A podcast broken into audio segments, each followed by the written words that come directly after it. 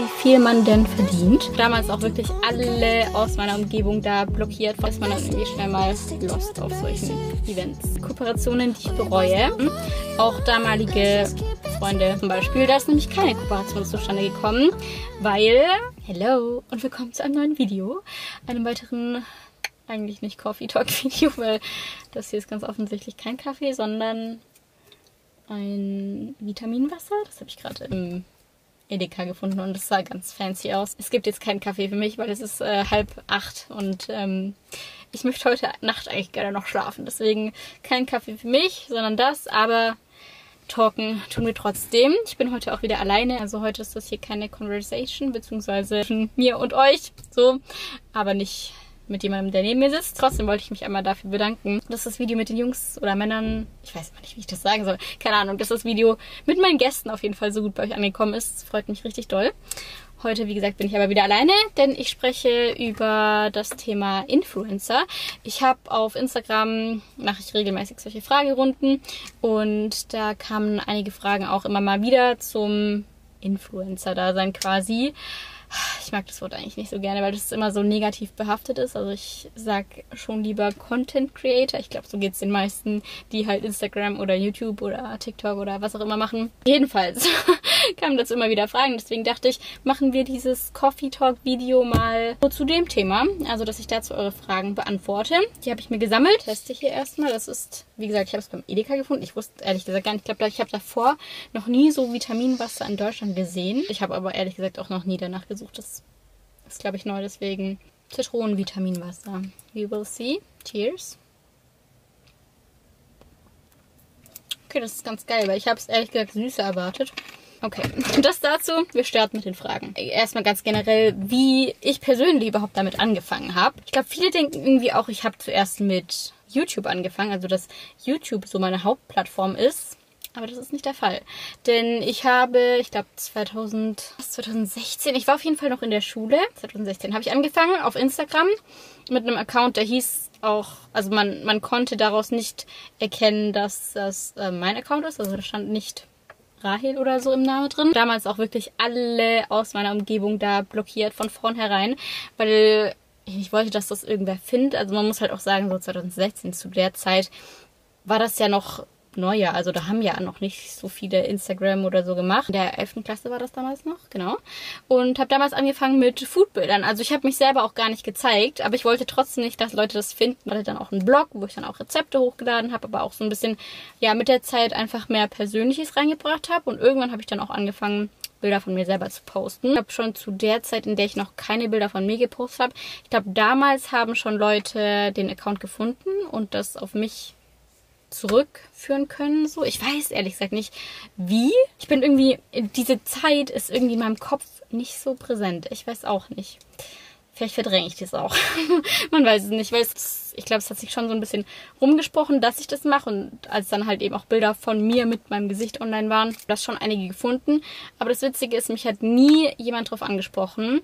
Auch damalige Freunde. Ich weiß aber, dass es zum Beispiel auch eine WhatsApp-Gruppe gab, in der, glaube ich, nicht so schön geredet wurde. Also ich wurde jetzt nicht gemobbt oder so, aber es war schon irgendwie was komisches, ein komischer Vibe so in meinem letzten halben Schuljahr, glaube ich, vor allem. Genau, so habe ich angefangen und das hat sich dann alles halt mit der Zeit so entwickelt. Also wie gesagt, dass ich dann halt irgendwann auch Bilder von mir selber gepostet habe und ähm, dann irgendwann eben auch mit YouTube angefangen habe. YouTube habe ich am Anfang aber auch nur Rezeptvideos gepostet, also wo man nur mein Handy gesehen hat, wie ich irgendwas gemacht habe.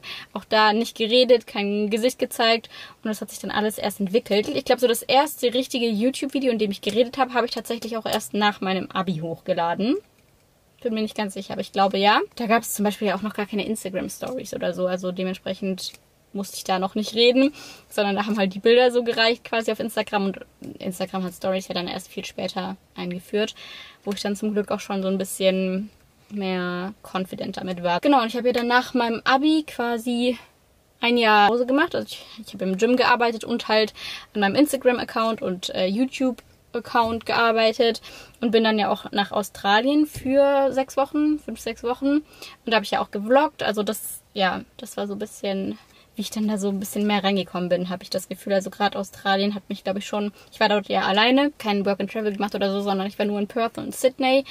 auch in einem Airbnb, also nichts nichts Wildes, würde ich jetzt mal sagen, aber halt trotzdem allein anderer Kontinent und so weiter und so fort. Und das hat mich dann natürlich trotzdem irgendwie geprägt. Also wie gesagt, das hat sich alles so mit der Zeit einfach entwickelt. Woher kannst du eigentlich Videos schneiden und so weiter und so fort, Bildbearbeitung? Ich würde jetzt nicht sagen, dass ich da so Profi drin bin. Also mein, das, was ich an Videoschnitt mache, ist ja relativ basic. Aber das habe ich mir tatsächlich auch selber beigebracht. Also ich habe damals angefangen mit oh, wie hieß dieses Programm damals noch? Movie Maker, Movie Maker. Ich glaube, ich habe war das nee, Movie Maker ist von Apple, oder? Nee, Movie Maker ist das von von Microsoft. Ich bin mir gerade nicht ganz sicher. Auf jeden Fall ein kostenloses Programm einfach am Computer damals da, so habe ich angefangen, meine Videos zu schneiden. Und man muss aber auch sagen, ich glaube, das war schon immer so ein bisschen in mir drin. Also ich habe früher, wenn wir auch im Urlaub waren mit meiner Family, da gab's das alles noch gar nicht. Also da war ich noch ein Kind und ich habe damals schon so Roomtour, oh mein Gott, ich habe damals schon im Urlaub so Roomtouren gefilmt. Also einfach so von, keine Ahnung, wenn wir im Urlaub waren, Ferienhaus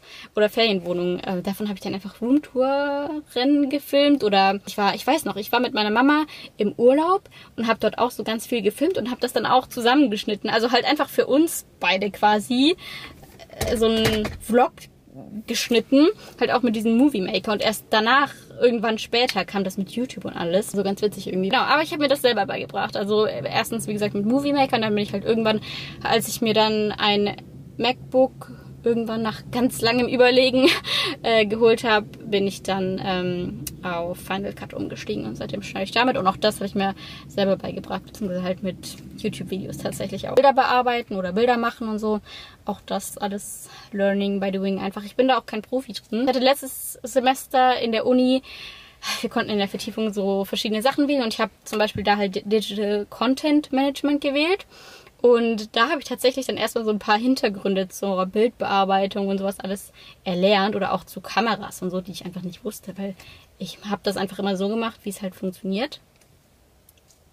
Aber nicht so die Theorie dahinter mir angeschaut. Dann war die Frage, was war deine erste Kooperation? Also dadurch, dass ich ein Food-Account war, war es auf jeden Fall was in die Richtung. Ich bin mir nicht ganz sicher. Also eine meiner ersten Kooperationen war auf jeden Fall Koro, glaube ich. ESN tatsächlich, für die habe ich Bilder gemacht. Also so Rezeptebilder wurde ich quasi von denen beauftragt.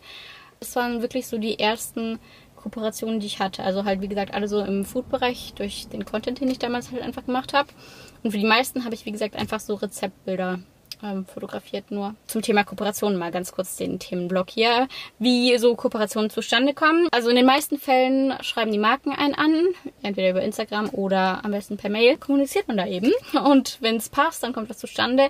Wobei ich echt sagen muss, ich lehne so viele Anfragen ab. Also ich bin da irgendwie eher so, dass ich auf langfristige Kooperationen setze. Ich glaube, die, die mir auf Instagram folgen, die wissen das auch. Also wie gesagt, so die meisten Kooperationspartner, die ich habe, die sind auch sehr konstant und sehr langfristig schon meine Kooperationspartner. Und da bin ich auch sehr, sehr happy drüber. Dann war aber auch eben die Frage, ob ich auch Firmen anschreibe. Und ich muss sagen, ja, das habe ich tatsächlich auch schon gemacht. Also wenn ich Bock auf Kooperationen hatte, dann bin ich tatsächlich auch schon selber auf die Marken zugegangen.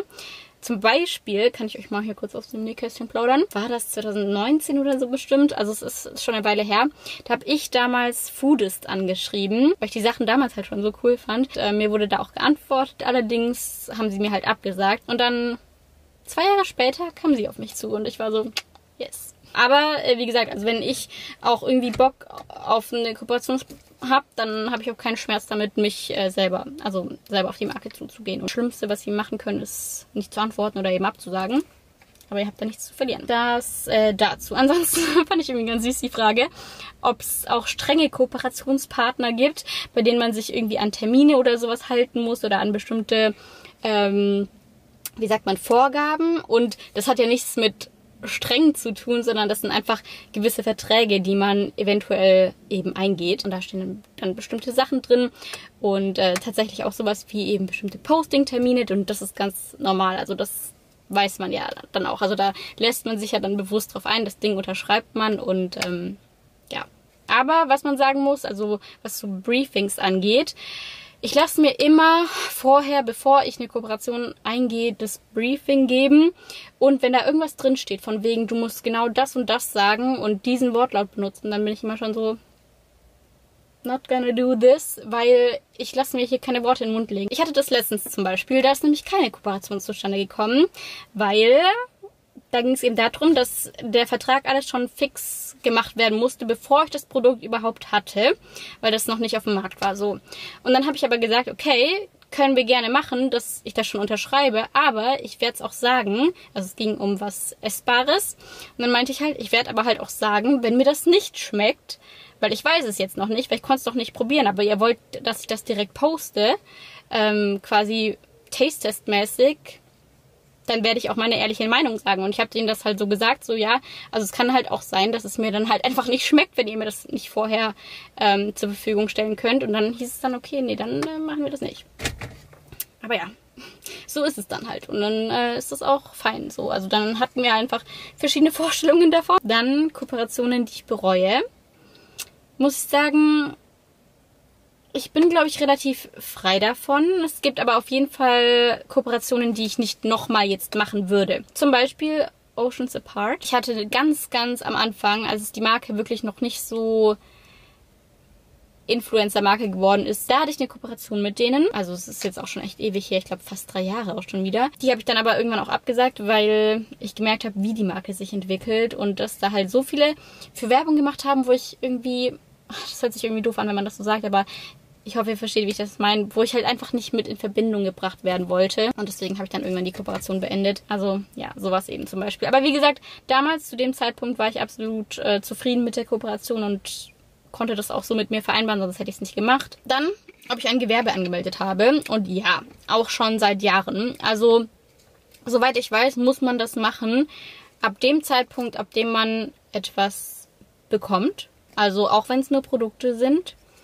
nagelt mich nicht drauf fest, es soll hier keine rechtliche Beratung sein, aber ich glaube, so ist das. Ich habe das damals auch so gehört und habe mich dann, habe dann auch direkt ein Gewerbe angemeldet. Das geht auch super easy. Also ihr müsst einfach nur aufs Rathaus eurer Stadt quasi gehen und ein Gewerbe anmelden. Ich glaube, inzwischen ist es tatsächlich auch ein bisschen einfacher, als es damals war, weil ich weiß noch, dass damals so ein bisschen, also man muss da ja angeben, was man macht. Und das war damals noch ein bisschen äh, unangenehm irgendwie.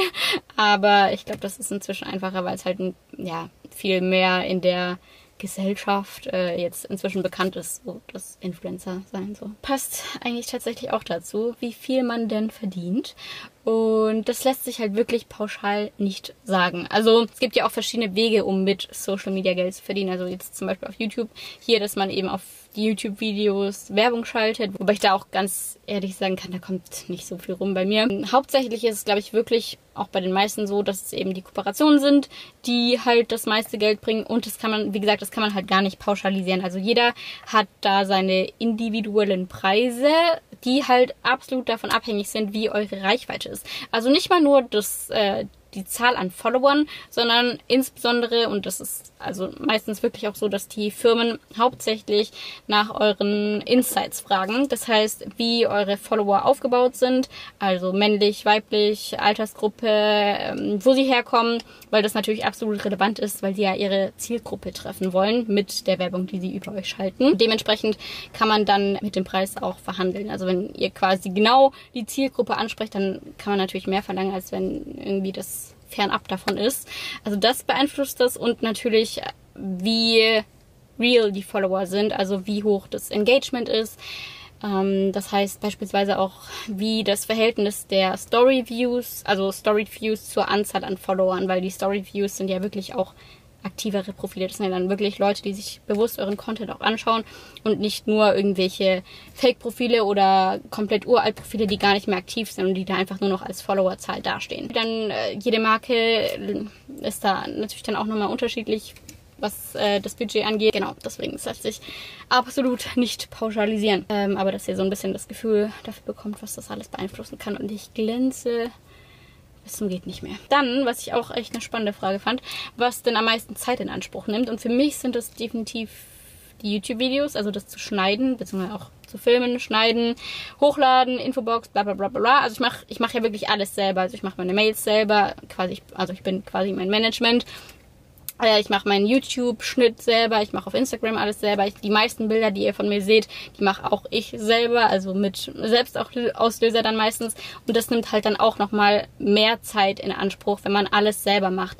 Aber ich muss halt auch leider sagen, ich bin da einfach so ein Kontrollfreak. Also zum Beispiel das mit dem Videoschneiden. Ich weiß nicht, ob ich persönlich das abgeben könnte, weil ich so ich kann das eh besser als tun, dann mache ich es lieber selber so. Wisst ihr, wie ich meine?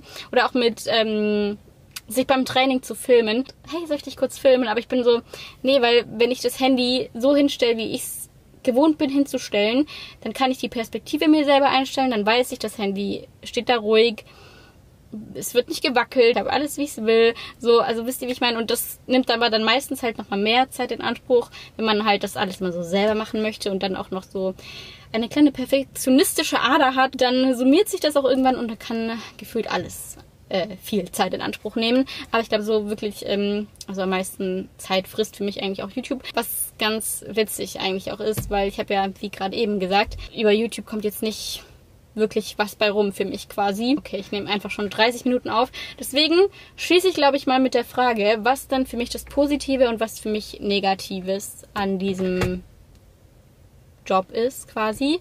Ähm, und es ist eigentlich auch wirklich ein Job. Ich sage das selber immer so, Job, aber ich meine, ich weiß ja, wie viel Zeit das in Anspruch nimmt. Videoschneiden ist ein Job, Bilder zu machen ist ein Job, vor der Kamera zu stehen, also das Model zu sein, ist ein Job.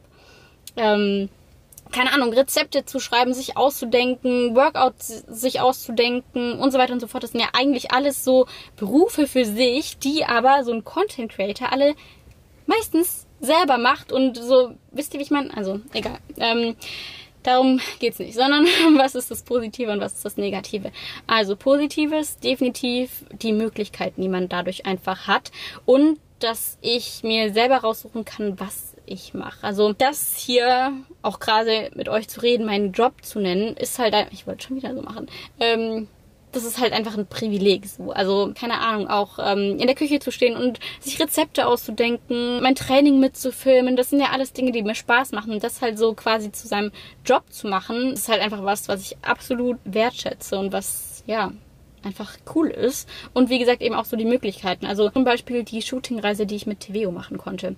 Dann ähm, werde ich aktuell irgendwie auf super viele Events eingeladen, die ich gerade aber alle absagen muss, weil ich ja noch am Bachelorarbeit schreiben bin. Und ich glaube, ich bin auch nicht so der Event-Typ, muss ich auch sagen. Also ich bin ja ein sehr introvertierter Mensch.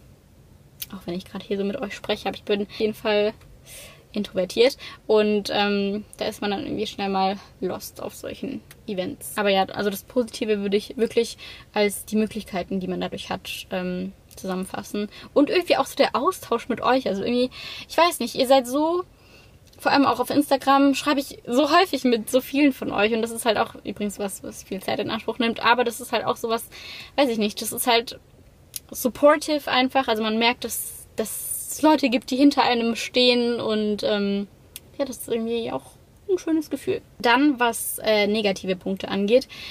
Ähm, ich würde sagen, es ist schon nicht mehr der Druck, posten zu müssen. Also den macht man sich in den meisten Fällen halt auch wirklich einfach selber. Also so, dass ich mir manchmal denke, so scheiße, ich habe heute noch gar keine Story gemacht, jetzt muss ich da noch machen und ich will ja auch irgendwas Spannendes dann posten und nicht nur irgendeinen Rotz ähm, oder keine Ahnung, jetzt kam diese Woche kein YouTube-Video online, das ist jetzt mega doof, die Leute haben das doch jetzt erwartet. Also sowas, also halt dieser Druck, den man sich selber macht, auch wirklich man muss halt schon auch sagen, also es ist nicht nur man selber, den, der, der, der diesen Druck erzeugt, sondern ähm, gerade Instagram ist da sehr, ähm, wie sagt man, undankbar. Also wenn man da nicht regelmäßig postet, dann merkt man das schon auch schnell an der Reichweite. Und was ich schon auch noch als negativen Punkt nennen würde, dass das äh, so teilweise schon noch belächelt wird. Also nach dem Motto, ach, die Influencer. Und klar, ich kann es auf der einen Seite verstehen, weil es schon unverhältnismäßig ist, ähm, was zum Beispiel das ist, was man damit verdienen kann. Also man kriegt das ja schon auch mit, so teilweise, was manche Influencer verdienen, was die sich leisten können. Und gerade wenn man das dann beispielsweise mit Pflegeberufen vergleicht, dann kann ich schon nachvollziehen, dass, äh, dass Leute dann Groll hegen. Aber es ist trotzdem, es ist trotzdem Arbeit. Ich meine, das ist auch immer das, was man draus macht. Es gibt natürlich Leute, die sich einfach machen und ähm, ja, keine Ahnung. Aber es hat alles so seine, seine ähm, Daseinsberechtigung, glaube ich. Ja. Ich hoffe, ich konnte damit einige Ihrer Fragen zu dem Thema beantworten. Falls ihr noch welche habt, dann gerne kommentieren. Dann beantworte ich halt den Rest. Oder wenn sich zu viel sammelt, dann mache ich ein zweites Video draus. Ansonsten schickt mir gerne eure Themenwünsche für weitere Coffee Talk Videos bzw. Carpool Conversation Videos. Also mit wem ich noch sprechen soll, worüber ich noch sprechen soll. Es wird einen zweiten Teil mit den Boys geben. Ich habe schon die Zusage von allen drei bekommen. Also da könnt ihr euch drauf freuen. Und ansonsten war es das mit diesem Video. Ich hoffe, es hat euch gefallen. Sagen bis zum nächsten Mal. Ciao.